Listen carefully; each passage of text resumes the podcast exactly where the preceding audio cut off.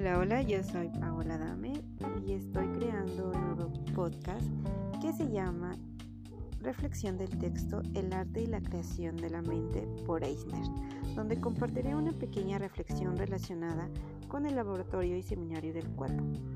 Pues bienvenidos.